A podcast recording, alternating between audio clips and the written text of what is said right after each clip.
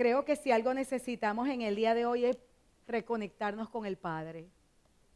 Es el momento de reconectarnos con el Padre. Es el momento de volver a levantar ese altar en nuestra vida como una realidad consciente y continua. Y cuando hablo de reconexión, sé que buscaba información y buscando en, en todos los medios, ¿verdad? Hoy la invitación que, que el Espíritu Santo nos está haciendo es volver a su realidad. Es volver a su realidad. No estamos hablando de metafísica ni de física cuántica porque vi también que, que se van en esa dirección cuando se habla de reconexión. Yo vengo a hablarte de Dios y la palabra.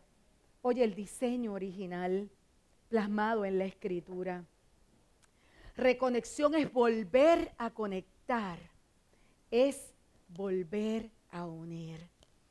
Y si hay algo que quiero dejarte establecido en el día de hoy para ti que estás aquí en el local y los que están viéndonos a través de las redes sociales, es que Dios está buscando atraernos para que conectemos con su corazón, para que tú reconectes tu corazón al de Él, para que puedas terminar esta carrera que comenzaste de manera victoriosa porque de eso es lo que se trata al final.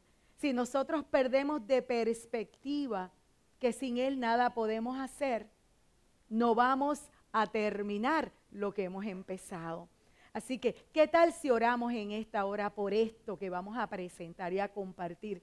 Padre, Espíritu Santo, te pedimos en el nombre de Jesús que tú ministres esta palabra que hemos de compartir en este día al corazón de tu pueblo, al corazón de la iglesia. Despierta, despierta, despierta en nosotros tu realidad. Te lo pedimos en esta hora, creyendo que hay algo que es desatado en nuestra vida. Nuestros ojos se abren, nuestros oídos se abren, nuestros sentidos se despiertan en el nombre de Jesús. Te doy gracias. Te adoramos y te alabamos por lo que has de hacer en este día en cada uno de nosotros. Amén, amén y amén. Y como te decía al principio, reconectar es volver a unir, es volver a conectar.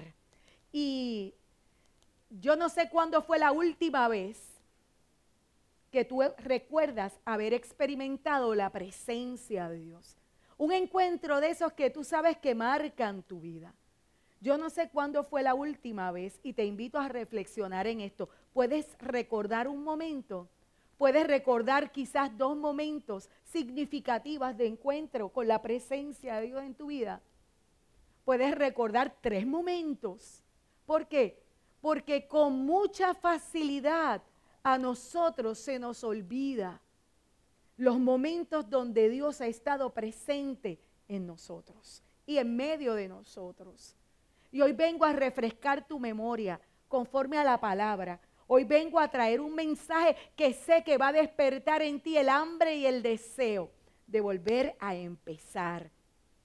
Y quiero comenzar compartiendo una porción de, um, una obra de arte. Te voy a hablar de la obra de arte de la creación de Adán, de Miguel Ángel. Si me la puedes proyectar, por favor. Mira qué, qué tremenda esta obra de arte, ¿verdad? Que está en, la capilla Sixtina. Y quiero llamar tu atención para que veas por un momento la figura de Adán y la figura de, supuestamente Dios, ¿verdad? En, este, en esta imagen que fue plasmada tan magistralmente por este eh, pintor.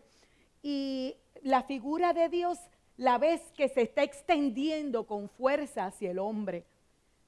Y quiero llamar tu atención, tú miras todos los músculos del cuerpo están tensos en el esfuerzo que está haciendo, moviéndose para alcanzar al hombre. Él retuerce su cuerpo y, y su cabeza está fijamente mirando, dirigida hacia el hombre.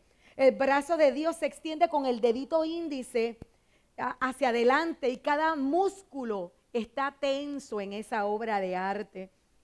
Eh, eh, yo creo que antes de esta obra de Miguel Ángel, siempre que presentaban a, Dios con el hombre, lo presentaban parado al lado de él, extendiendo su mano como alto, como, como distante.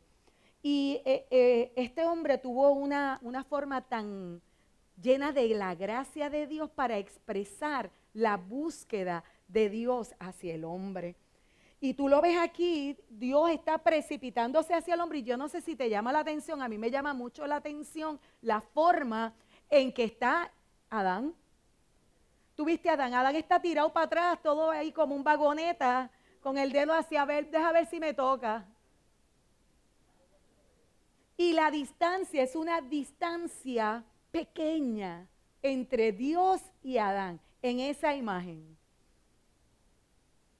Lo único que Adán necesitaba era mover un dedo, pero me imagino que él estaría pensando, bueno, él viene con tanto impulso que, me, que me toque. Y creo que ese es uno de los problemas que nosotros tenemos en la vida. Nos recostamos de manera holgazana esperando que Dios venga y nos toque. Y no levantamos un dedo para llegar a alcanzar esa conexión. Y creo que bien tremendo, ¿verdad? porque eh, ya en este hombre, en este Adán, estaba la vida física, sus ojos están abiertos y está consciente. Pero él está perdiendo que lo que Dios quiere impartir sobre él en ese toque es algo más. Es todo lo que es Dios. Él quiere impartirlo en sus hijos. Es un momento donde todo el potencial del hombre está contenido en esa pequeña imagen que logró este hombre, que para él Quiero recordarte que él pintó esto con la cabeza, dice que tenía la cabeza inclinada hacia atrás, la espalda estaba como un arco pintando y le caían las gotas de pintura sobre el rostro. Él dice que para él la experiencia por cuatro años fue tan, tan y tan difícil que la consideró una tortura y terminó diciendo yo no soy un pintor, esto no es lo mío. Pero sin embargo logró plasmar en una imagen la búsqueda de Dios hacia el hombre. Qué maravilloso cuando vemos todo esto. Y yo creo que medio milenio más tarde todavía esa obra nos sigue hablando de, ese, de esa búsqueda de Dios, porque nos está recordando que Dios está más cerca de lo que nosotros podemos pensar. Dios está tan cerca como una oración. Todo lo que requiere es que nosotros levantemos que el dedito. Mira, si solamente hubiese estirado el dedito en esa imagen, lo hubiese tocado. Y ahí se muestra esa brecha que está abierta entre nosotros y nuestra relación con el Padre. Y lo voy a explicar un poco más adelante. Y cuando miramos la creación y todo lo que nos rodean, todo nos habla de Dios. En el Salmo 19, del 1 al 4, dice, los cielos cuentan la gloria de Dios el firmamento proclama la obra de sus manos.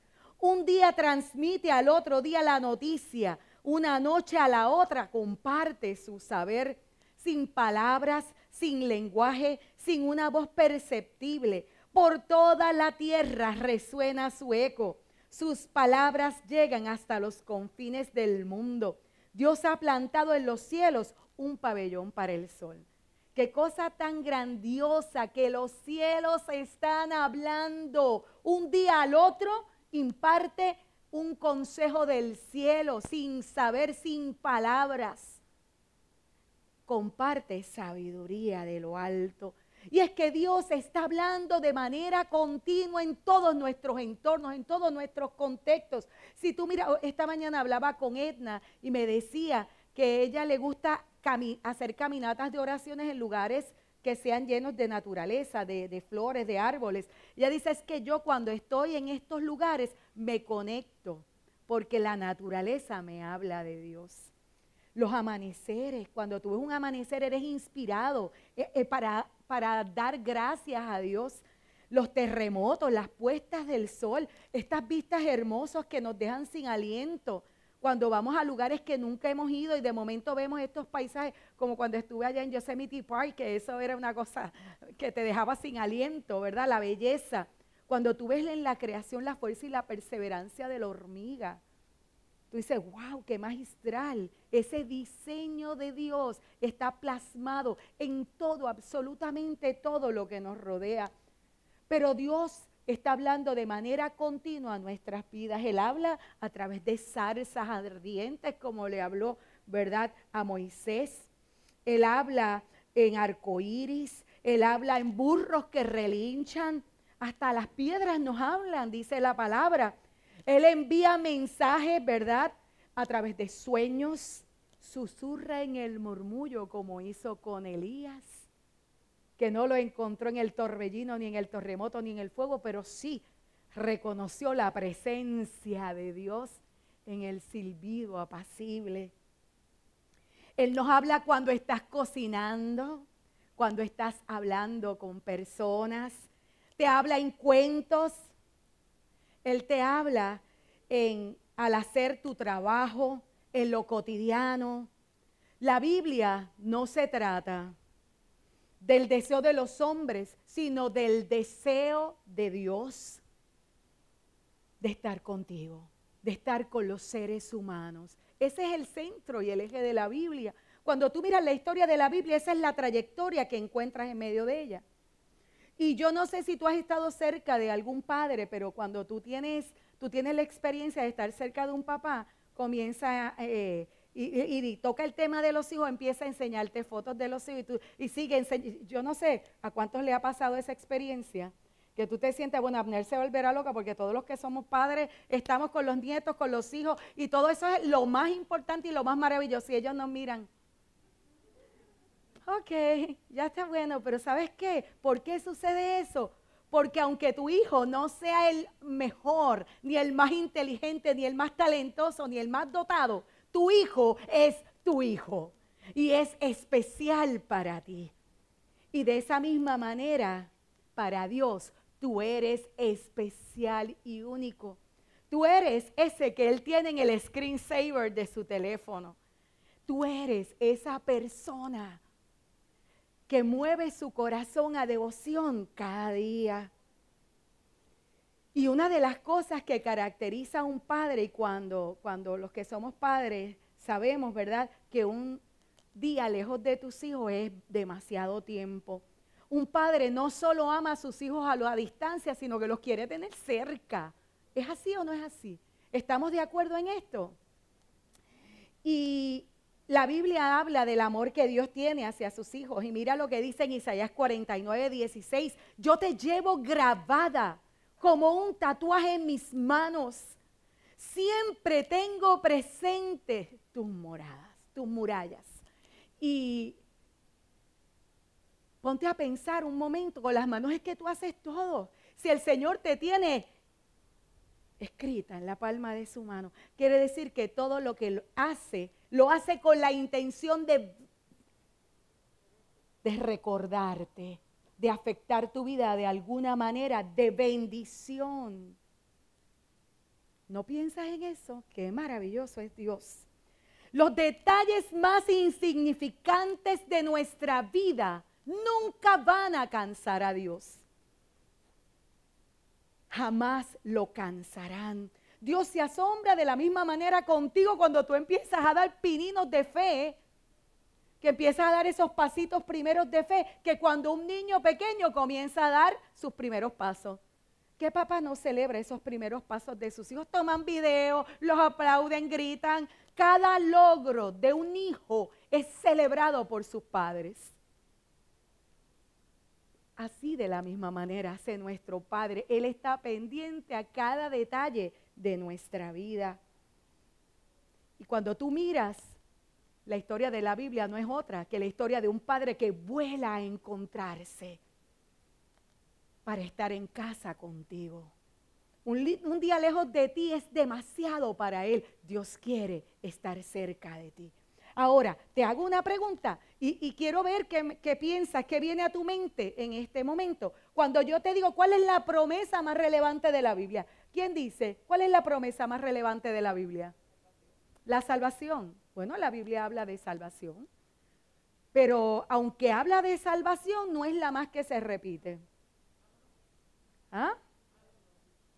No te escuché. ¿Cuál es? Mira, tremendo. La promesa primaria de la Biblia no es yo te voy a perdonar tus pecados, aunque esa está incluida en la Biblia y eso está claro para todos nosotros. No es la promesa de la vida eterna, que voy a estar, después de la muerte hay una vida, porque eso también se ofrece, pero la promesa más frecuente de la Biblia, y es la que hoy yo quiero que se grabe en tu corazón, yo estaré contigo.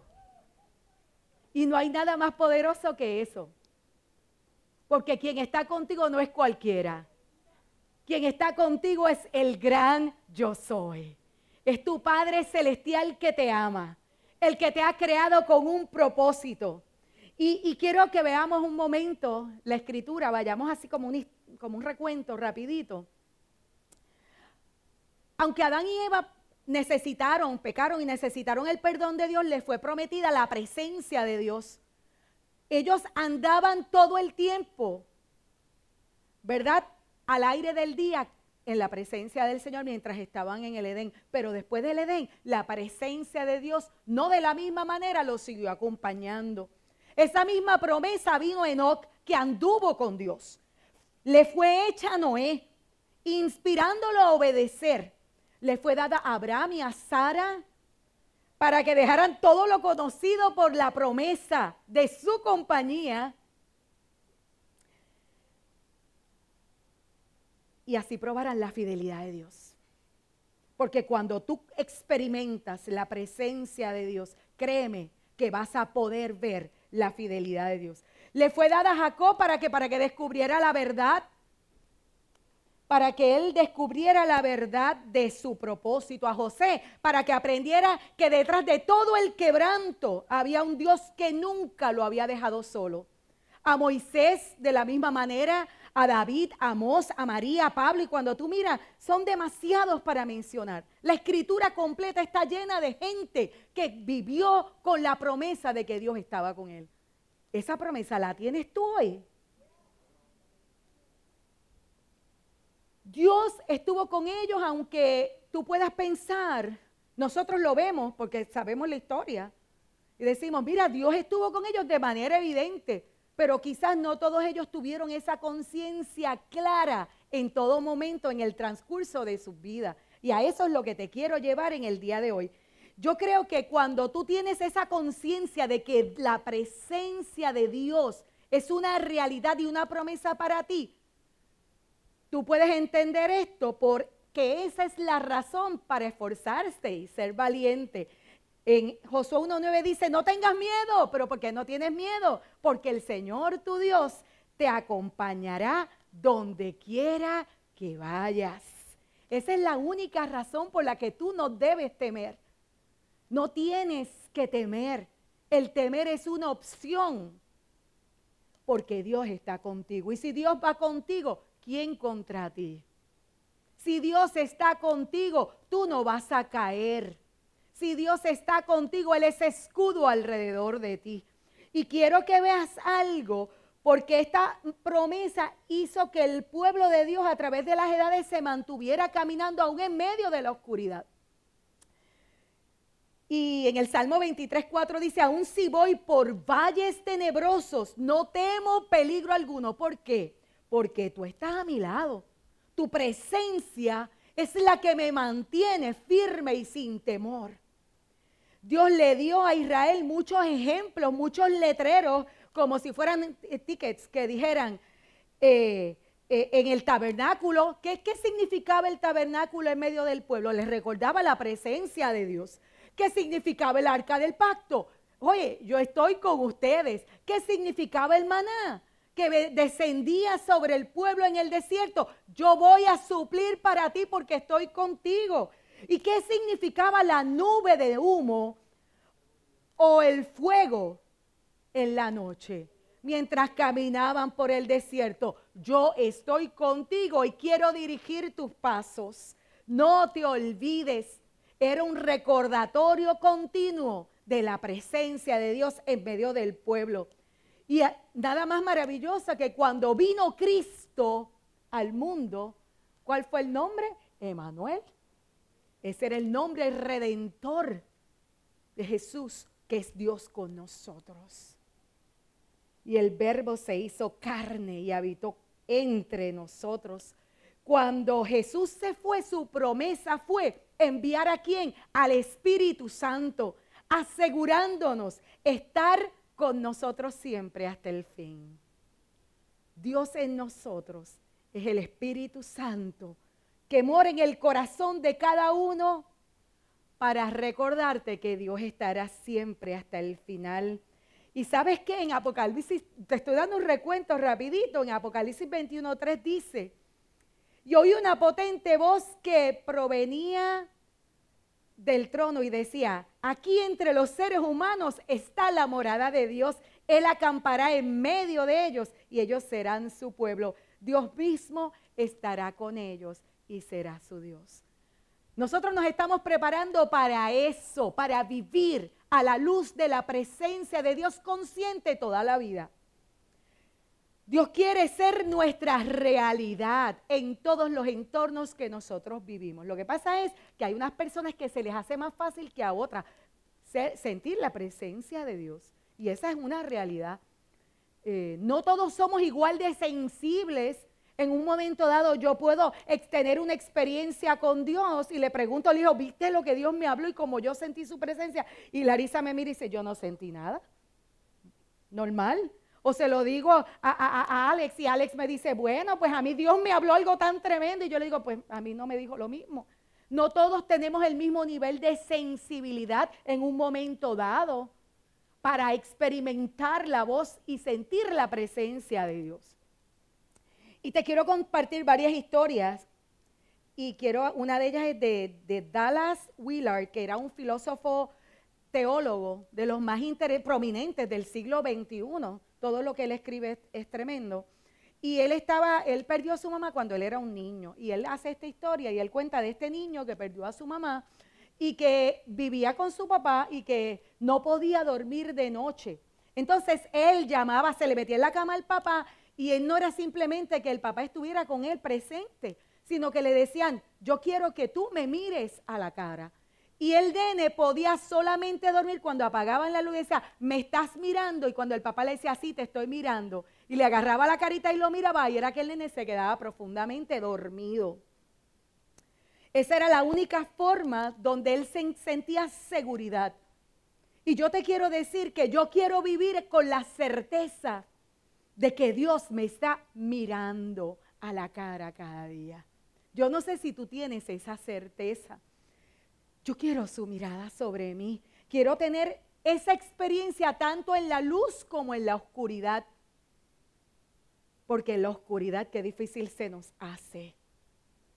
Y todos vivimos tiempos de oscuridad.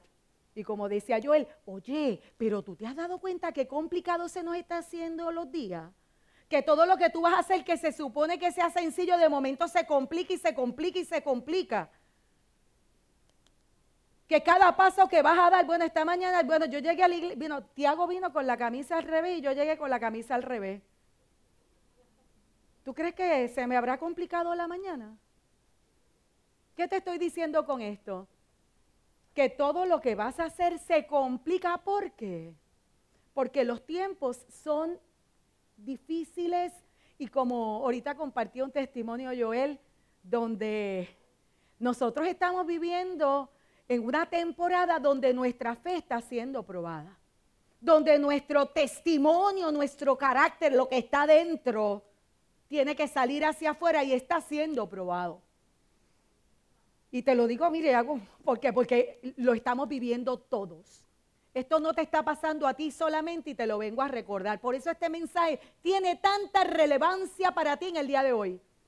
Y, me gozo porque estaba leyendo y he leído varios libros que tienen que ver con esto, pero me encantó esto que, les estoy compartiendo. Porque siempre he creído que si nosotros nos reconectamos con Dios de la manera que su realidad se convierte en mi realidad, para Dios no hay nada imposible. Para Dios su palabra es sí, amén. Para mí es un momento de que tengo que sentarme a analizar y dos más dos es cuatro y déjame ver si esto encaja aquí en esto, en este, en este espacio de circunstancia. Y yo te quiero decir que Dios lo encaja, porque para Él no hay nada imposible. Él hace lo que parece que no se puede, lo hace. ¿Sabes? La bendición sacerdotal que Dios le dio a Moisés para bendecir al pueblo de Dios. Decía, el Señor te bendiga y te guarde. El Señor te mire con agrado. Te extienda su amor. El Señor te muestre su favor y te conceda la paz. ¿No es eso lo que anhelamos nosotros en estos días? Ese es el anhelo de mi corazón. Yo quiero que Dios me mire con agrado. Y para eso yo tengo que tener una conciencia. Dios está trabajando con nuestra manera de pensar, cambiando nuestra manera de pensar. Te voy a hablar de esta otra. Esta Sofía Cavaletti es una investigadora especialista en niños, en el estudio de la espiritualidad. Y ella halló que los niños a menudo tienen una percepción asombrosa que sobrepasa por mucho lo que se les ha enseñado hablaba una niñita de tres años que se crió en una familia atea sin ningún papá con la iglesia, sin ningún contacto con la iglesia y ninguna Biblia en la casa. Y ella le preguntó a su papá, ¿de dónde vino el mundo? Cuéntame. Y el papá empieza a contarle y le da todos los términos naturalistas científicos. Y luego le dice a la nena, hay algunos que dicen que todo esto viene de un ser poderoso que le llaman Dios.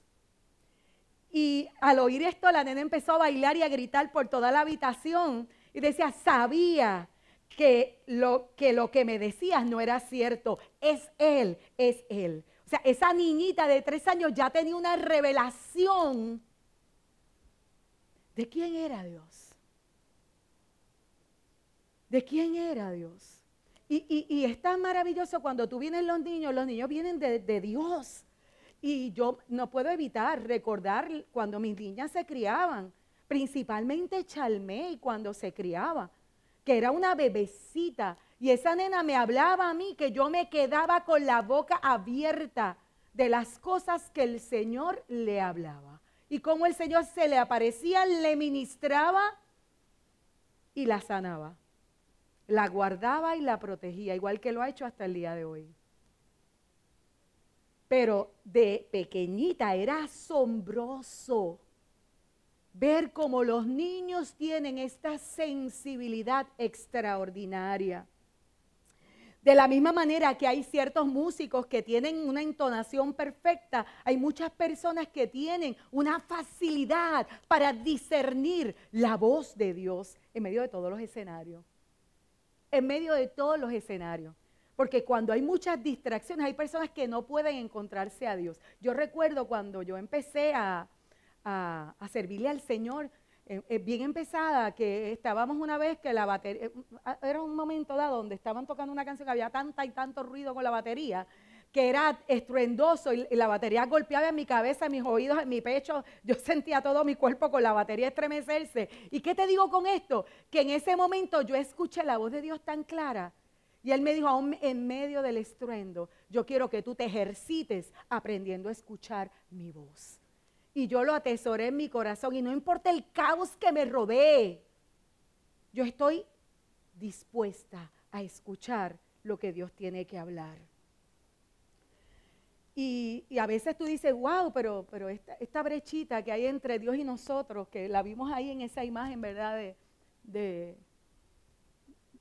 Miguel Ángel esta brecha que no nos permite conectar de la manera que nosotros entendemos que sería más fácil, ¿verdad? Todo. Y yo te quiero decir que esto no es solamente para los santos, esto es para todos. Mira lo que dice Jeremías 29 y te voy a leer un par de historias de personas comunes y corrientes ordinarias para que tú veas de lo que estamos hablando. Y dice en Jeremías 29, me buscarán y me encontrarán cuando me busquen de todo corazón. Yo me voy a dejar encontrar, afirma el Señor. ¿Por qué? Porque Él está más cerca de lo que tú piensas. Y dice también en Hechos, esto lo hizo Dios para que todos lo busquen, aunque sea a tientas. Mira, no tienes ni que ver. A tientas lo encuentren. En verdad, Él no está lejos de ninguno de nosotros. Y yo no sé si tú has sentido o has pensado que por tu manera de ser o por tu estilo de vida Dios ha estado lejos de ti. Hoy yo te vengo a decir que eso es mentira. La palabra demuestra lo contrario. Dios está cerca de ti. Dios está empeñado en ti. Dios no va a renunciar a ti. Y quiero que veamos que dentro de toda esta historia de gente, había gente que eran crónicamente insatisfechas, personas inquietas, terribles, de mal carácter, exigentes, quejosas, rezongonas, imposibles de complacer. Había de todo. Había de todo. Así que tú no estás descualificado. Y vamos a mirar a Jacob. Y Jacob si tú miras la vida de Jacob es bien particular porque este muchacho se encontró una noche huyendo, estaba huyendo de su hermano Esaú. Eh, él trataba, eh, Esaú lo quería matar, porque su hermano lo había defraudado y lo había engañado y también había engañado al papá. Jacob se detuvo en cierto lugar, cuando la Biblia te dice se detuvo en cierto lugar, es que es un lugar que no tiene ningún reconocimiento, allí no ha pasado nada, es un lugar cualquiera. Y Jacob no había hecho nada para merecer lo que estaba a punto de vivir. Él había sido un codependiente pasivo de las altimañas de su mamá, era un celoso rival de su hermano y era un descarado mentiroso con su papá. No era la persona idónea para tener este tipo de experiencia. Pero esa noche, Jacob tuvo un sueño y, y Dios le habló. Él vio una escalera que estaba apoyada de la tierra y llegaba al cielo. Y por ella subían y bajaban ángeles. Dios le dijo, y, él, eh, Dios le habló, y mira lo que sucedió. En el sueño, está, en Génesis 28, 13. En el sueño el Señor estaba de pie junto a él y le decía, yo soy el Señor, el Dios de tu abuelo, el Dios de tu padre. A ti y a tu descendencia les daré la tierra sobre la que estás acostado. ¿Qué él había hecho para eso? Uf, pero te quiero decir algo. Es el Dios de la promesa. Y en esa descendencia había una promesa. Así que tú nunca olvides lo que Dios va a hacer con tu descendencia, porque en el momento que menos tú te imagines, el Espíritu Santo va a llegar y los va a tocar y se les va a presentar. Y mira lo que vivieron en ese momento.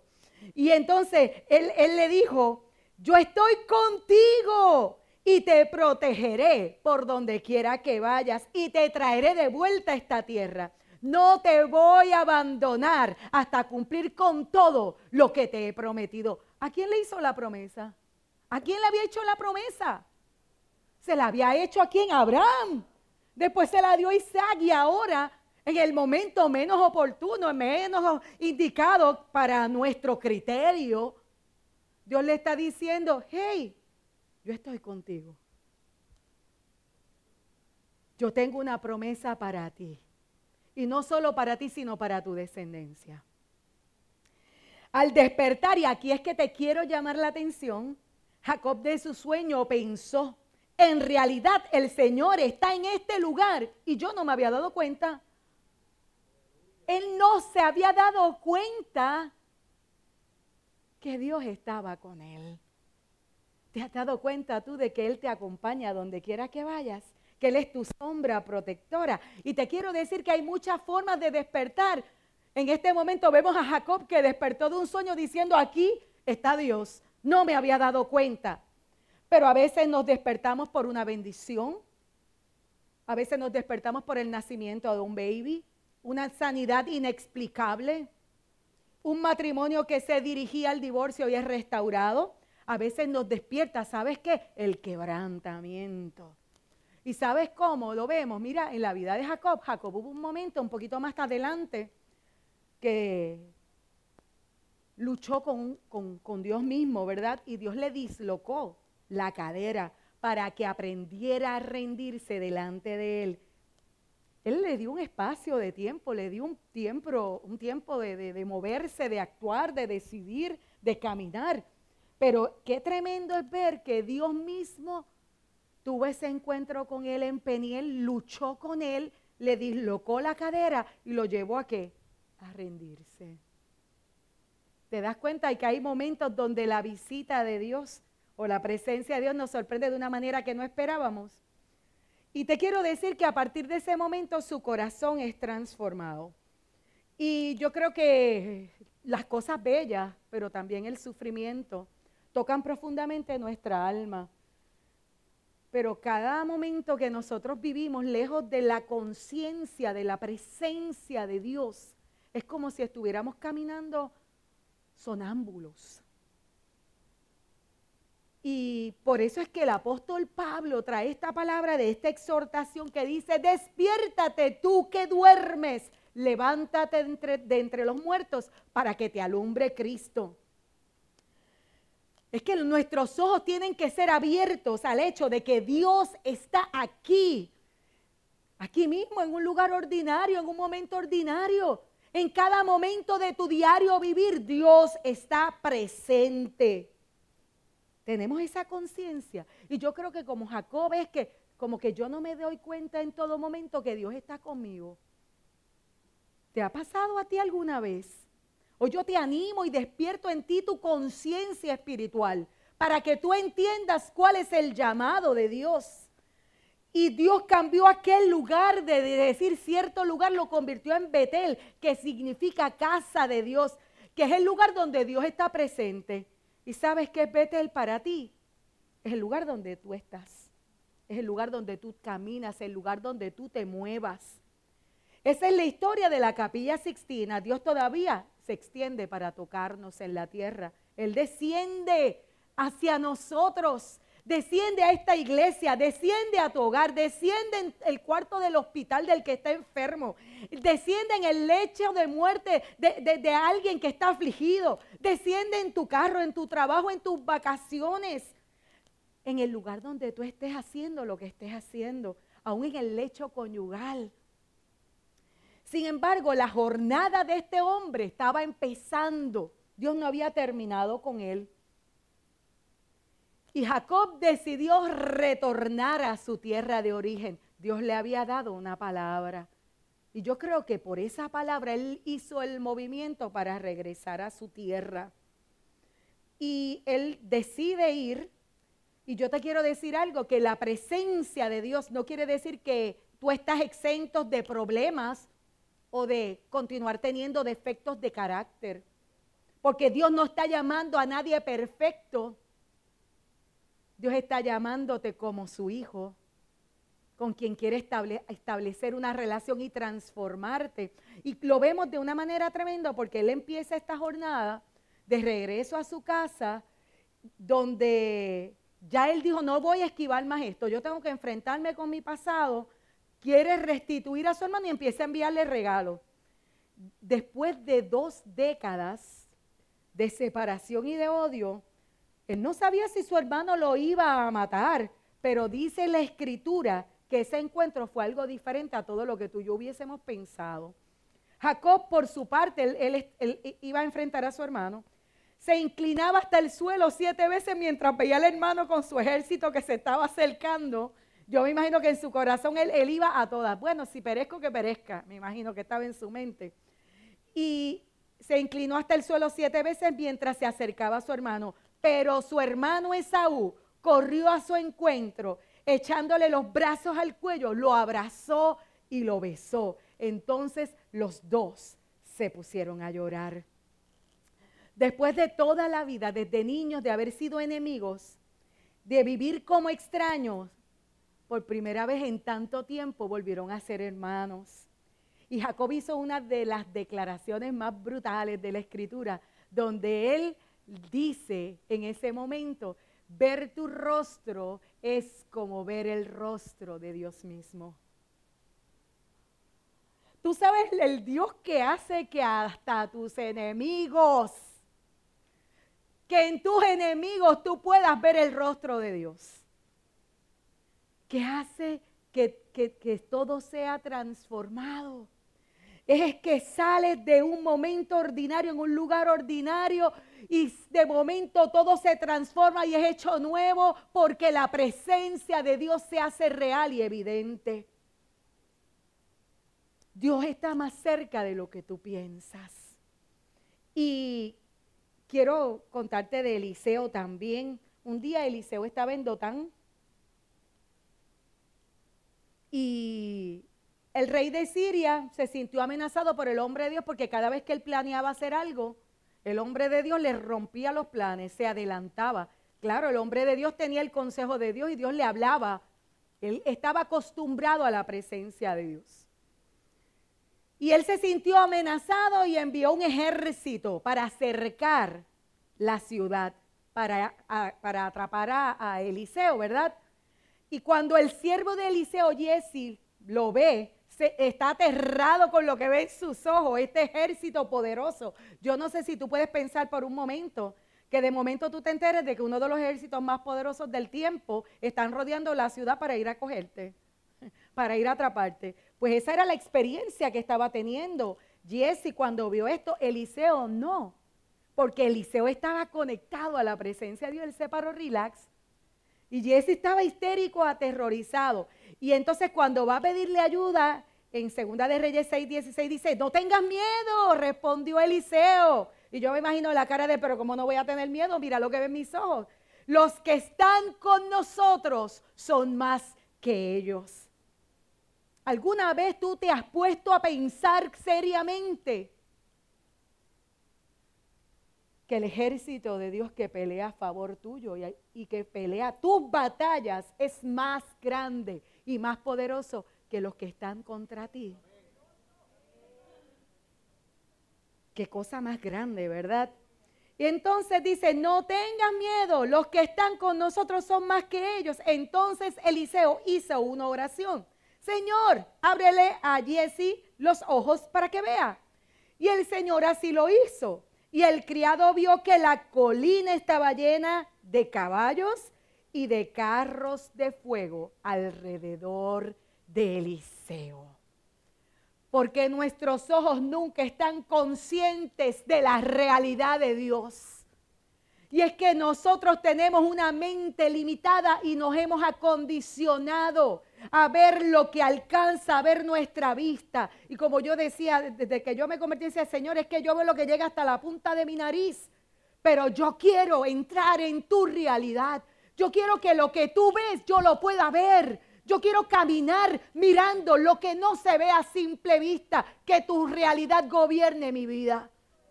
Y no es fácil, ¿por qué? Porque eso requiere sensibilidad, requiere que yo practique caminar en la presencia de Dios. Tú y yo tenemos que ejercitarnos en este tiempo como nunca, gente. Nosotros no podemos ser tontos.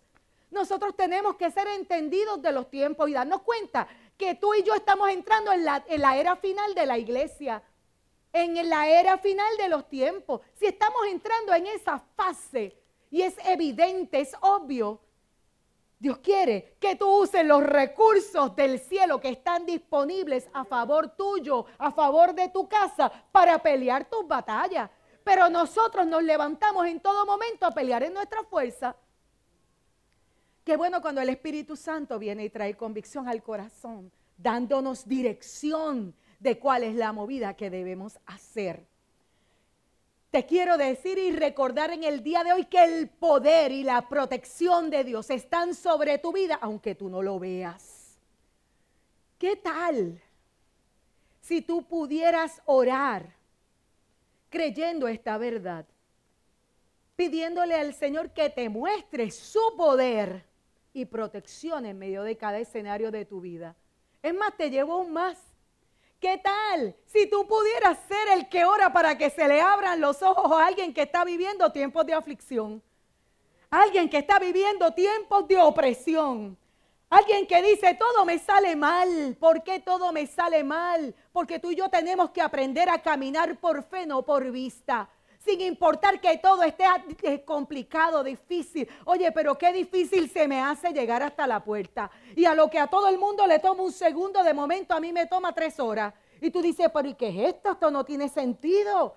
Pues yo te vengo a decir que el Señor está contigo, que no importa lo que tengas que atravesar, fija tu mirada en el Señor y camina, camina, obedece a Dios. Es el tiempo de la obediencia, es el tiempo de la fidelidad, es el tiempo donde Dios te está invitando a traer un rompimiento en tu vida para que ya no vivas de la misma manera que has vivido hasta ahora, limitado. tropezando, incómodo, si estás incómodo, yo te quiero decir que tiene que haber un rompimiento del Espíritu Santo. Tiene que haber un rompimiento en todo tu ser. La semana que viene vamos a estar en, buscando ese rompimiento en medio de la iglesia, en medio de nuestra vida. Que lo que no ha sucedido hasta ahora tiene que desatarse en el nombre de Jesús. Tiene que desatarse en el nombre de Jesús. ¿Tú le crees a Dios? Lo que Dios ha dicho es verdad. Pues entonces yo quiero verlo y tú. Mira este, te dije entonces que tienes una encomienda de ayudar a otros a ver el poder y la protección de Dios sobre sus vidas. Vamos a hablar de Samuel. En los tiempos de Elí, que era un sacerdote de Israel, en un tiempo donde no se escuchaba la voz de Dios, en el templo había un niño que se llamaba Samuel. Una noche, mientras él estaba dormido, escuchó que lo llamaban y él no sabía que lo llamaba. Y iba donde él y le decía, mira, tú me estás llamando. No, yo no te llamo, pero era un niño. Y volvió otra vez, pero es que escucho la voz hasta que Eli dijo, espérate, quien te está llamando tiene que ser Dios. Quien te está llamando tiene que ser Dios. Así que la próxima vez, dile, eh, aquí yo estoy. Escucha y obedece lo que Él te diga. Háblame que tu siervo escucha. Y yo te hago una pregunta hoy. ¿Tú no piensas que Dios te está llamando en este tiempo? ¿Tú no crees que Dios te está llamando en este tiempo para darte instrucciones específicas de lo que Él quiere que tú hagas en esta temporada? Yo te quiero decir que es un tiempo donde Dios va a trabajar con remanentes, esos que escuchen y obedezcan. Escuchen la voz de Dios y obedezcan. Estás escuchando la voz de Dios llamándote por tu nombre en las madrugadas cuando estás durmiendo, que de repente caes sentado en la cama y te despiertas y se te escapó el sueño y tú no sabes dónde está. Eso le pasa, eso no me pasa más que a mí. ¿Qué tú crees que está haciendo Dios? Dios te está llamando. Dios te está llamando. ¿Te está llamando para qué? porque quiere hablar a tu corazón, quiere darte instrucciones específicas. Quizás hasta ahora no has identificado tu voz, su voz. ¿Y qué tal los caminantes de Maús? ¿Te acuerdas los caminantes de Maús? Te estoy hablando de gente que no habían identificado la presencia de Dios en medio de ellos. Los caminantes de Maús iban dos, dos, dos viajeros, dos muchachos, dos discípulos de Cristo iban defraudados, iban tristes, cabizbajos, y de repente en el camino se les unió un tercero, y ellos no sabían quién era, hasta que el Señor comenzó a orar, y de momento se le abrieron los ojos y supieron que era el Señor. Y en Lucas 24 dice, entonces se le abrieron los ojos y lo reconocieron. Hasta ese momento no lo habían podido ver. Y estaba caminando con ellos pero él desapareció y se desean el uno al otro. Pero es que no ardía nuestro corazón mientras conversaba con nosotros en el camino y nos explicaba las escrituras. El Señor va a usar oportunidades que tú no te puedes imaginar para hablarte. Y el problema es que el ardor en tu corazón, lo que despierta en el corazón, es lo que te da a ti el conocimiento de que es Dios en medio de nosotros. Y, yo creo que hasta este momento quizás tú hayas tenido una, y yo quisiera que el ministerio se vaya preparando. Yo creo que tenemos que dejar de lado este punto de que nosotros no somos capaces de experimentar a Dios, porque nuestra condición actual no lo permite. Tenemos que dejar al lado los fracasos del pasado y las preocupaciones del mañana. La, Biblia lo que te dice, Dios está aquí hoy. ¿Tú lo crees? Él está aquí en este lugar.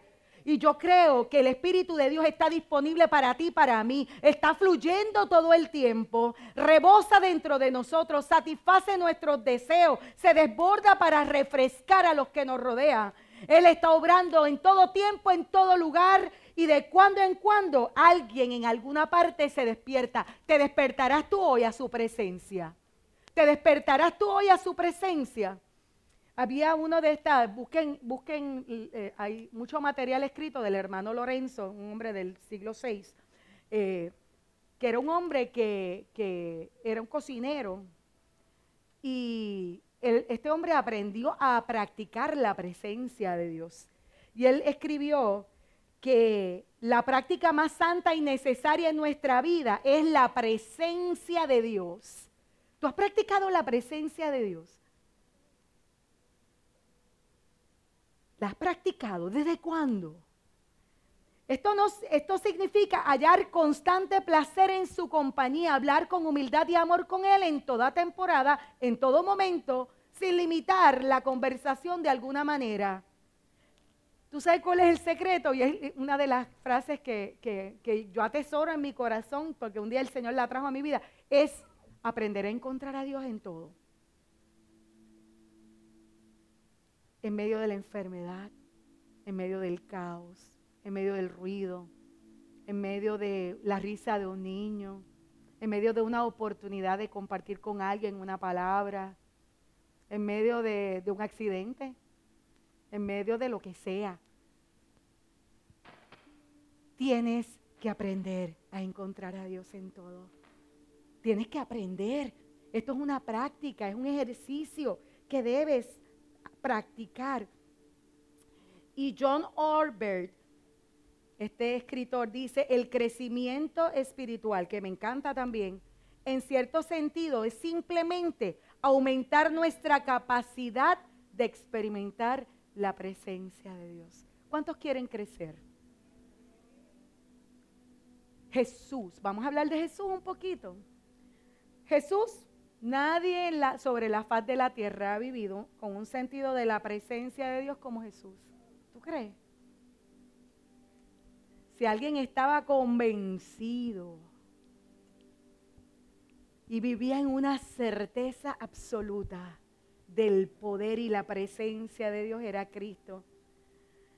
Dependía tanto de Dios que todo lo que hacía dependía, de, desataba el poder de Dios.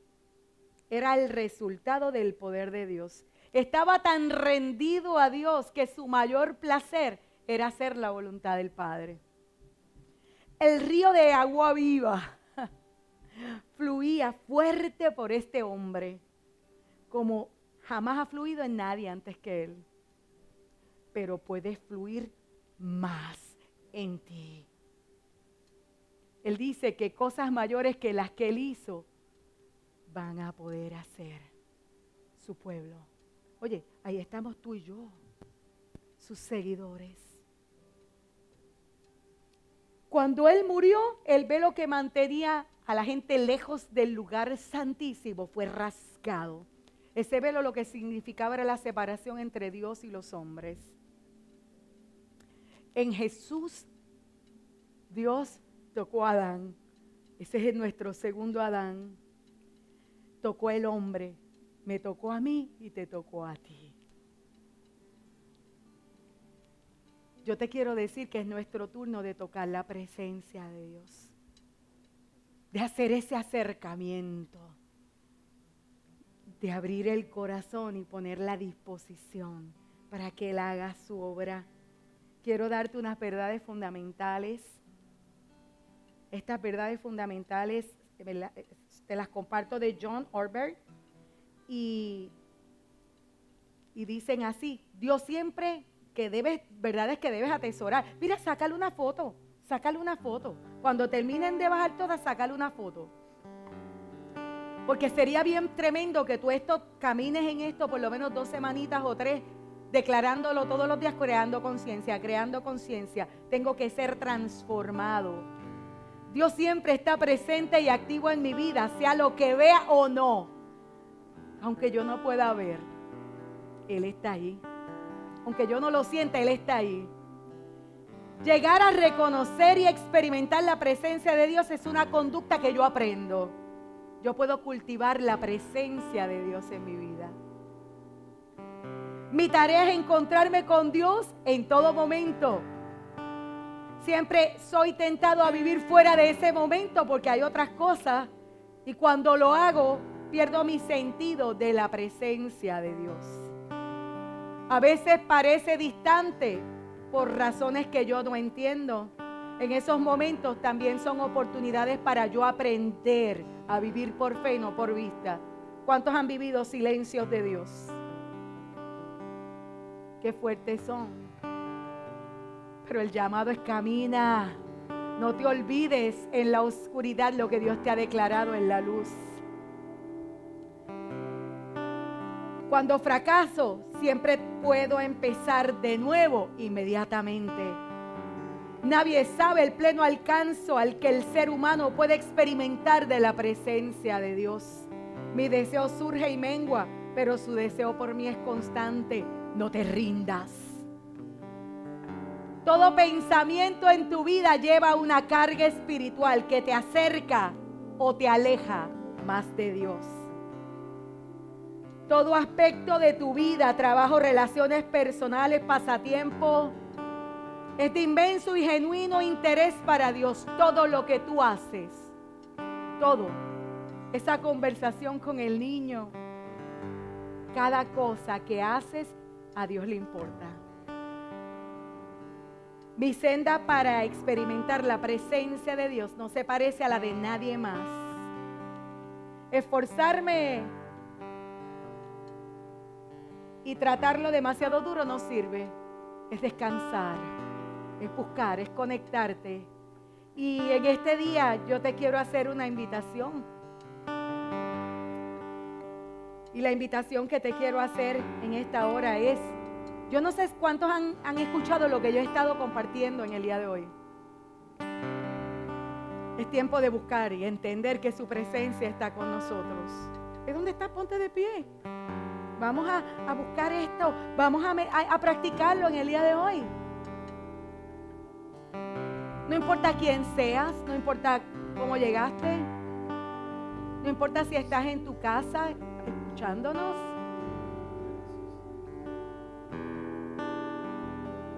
Dios está preparando. Dios está preparándonos para el tiempo más glorioso de la iglesia. Es una iglesia que sepa conectarse en todo lugar y en todo momento. Si no lo practicas, no te sale.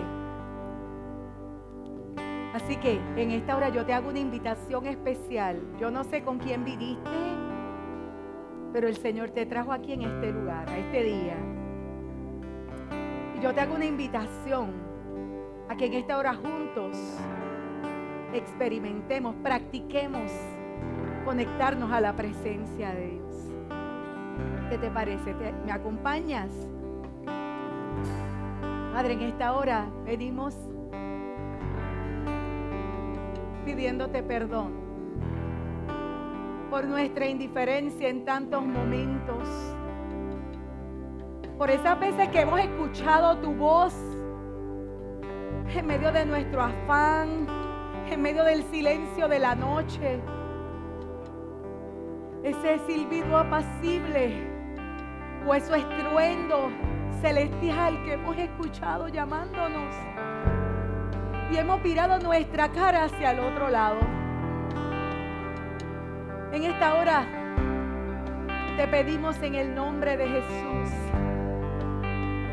que perdones nuestra indiferencia, nuestra negación a tu realidad. Jesús, gracias. Gracias por la cruz. Gracias porque tú abriste un camino vivo. Gracias porque ese camino nos lleva directo al Padre. Ese Padre que nos ama. Ese Padre que entregó lo más hermoso, lo más valioso para darnos el poder experimentarlo a Él y tener comunión. En esta hora venimos delante de ti, Señor. Hoy queremos reconectar.